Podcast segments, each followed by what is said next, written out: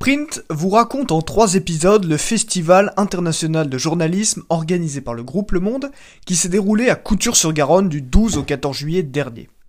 Ce petit village de 400 habitants se mobilise pendant un week-end pour accueillir journalistes, politiques et festivaliers. Aujourd'hui, on vous raconte la particularité de cette quatrième édition, la présence d'invités peu communs dans un festival de journalistes, des Gilets jaunes. Pour Gilles Van Cotte, directeur délégué du groupe Le Monde et responsable éditorial du festival, la question de leur présence ne s'est même pas posée. Je vois pas comment un festival de journalisme cette année aurait pu se passer des gilets jaunes.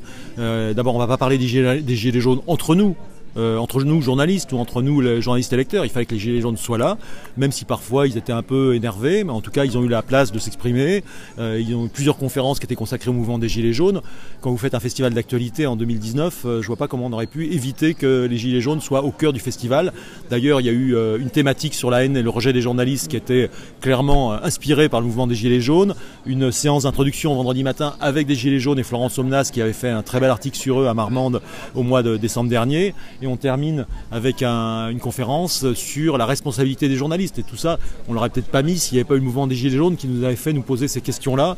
Donc euh, non seulement je regrette pas euh, qu'ils aient été là, mais euh, je pense qu'ils devaient être là et que leur place était ici.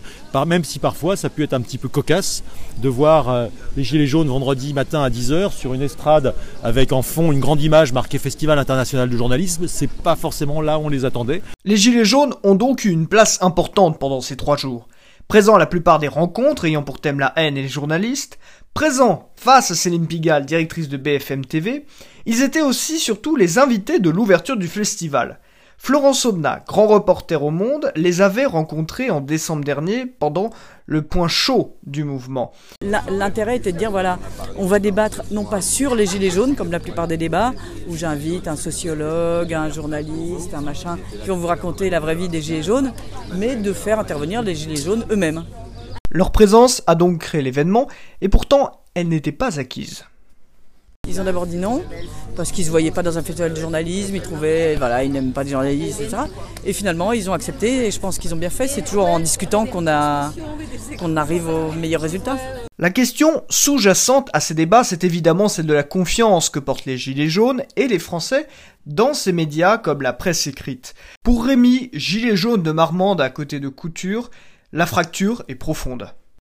Donc la confiance, c'est ce qu'il y a de plus facile à perdre et de plus difficile à regagner. Donc effectivement, euh, les médias et les journalistes aussi, euh, dans, ce cadre-là, ils ont du pain sur la planche. Le constat est donc là, la confiance est rompue entre journalistes et une partie de la population. Mais alors maintenant, quelle solution? Comment la reconquérir? Est-ce que c'est possible?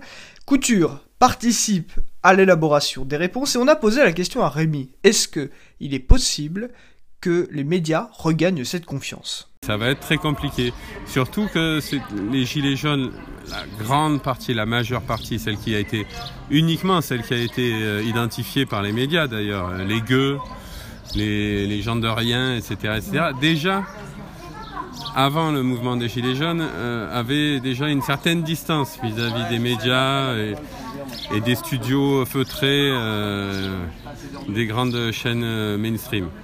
Et là, euh, ils ont mis les derniers clous à leur cercueil, comme on dit. Hein. Mais donc c'est possible de reconquérir Ah, mais rien n'est impossible. Hein. Et Che Guevara le disait, hein, soyons raisonnables, demandons l'impossible.